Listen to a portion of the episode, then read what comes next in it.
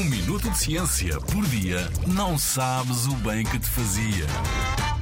O que fazem os gatos fora de casa?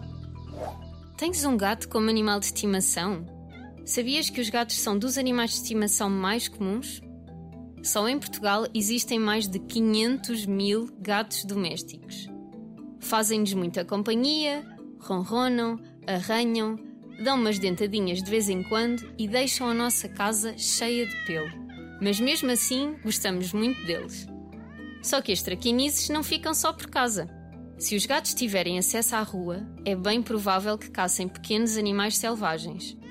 Mas se os gatos domésticos são alimentados pelos donos, não deveriam ter a necessidade de caçar outros animais, certo? Hum, errado.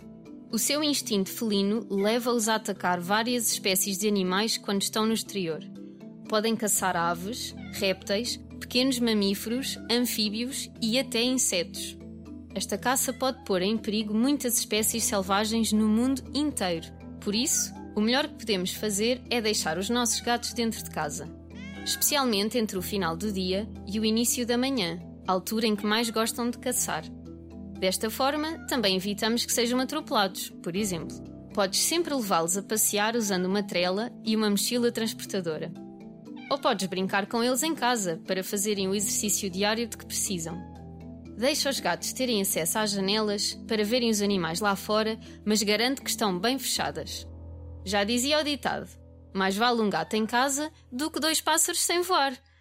Ups, acho que não era bem assim. Na Rádio ZigZag, há ciência viva, porque a ciência é para todos.